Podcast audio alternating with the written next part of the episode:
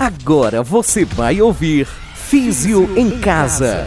Dicas para você se exercitar durante o isolamento social. Físio em Casa. Boa tarde. Bem-vindo ao Momento Físio em Casa. Sou Alisson, acadêmico do curso de Fisioterapia da Universidade do Contestado.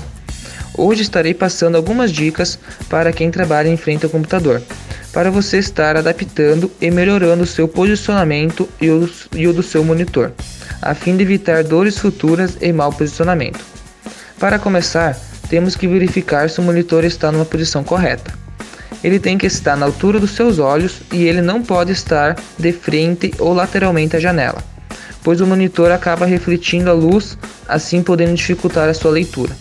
Com essa dificuldade, sem perceber, acabamos ficando em uma postura inadequada, como ficar atravessado na cadeira, inclinar o corpo, tudo isso para enxergarmos melhor.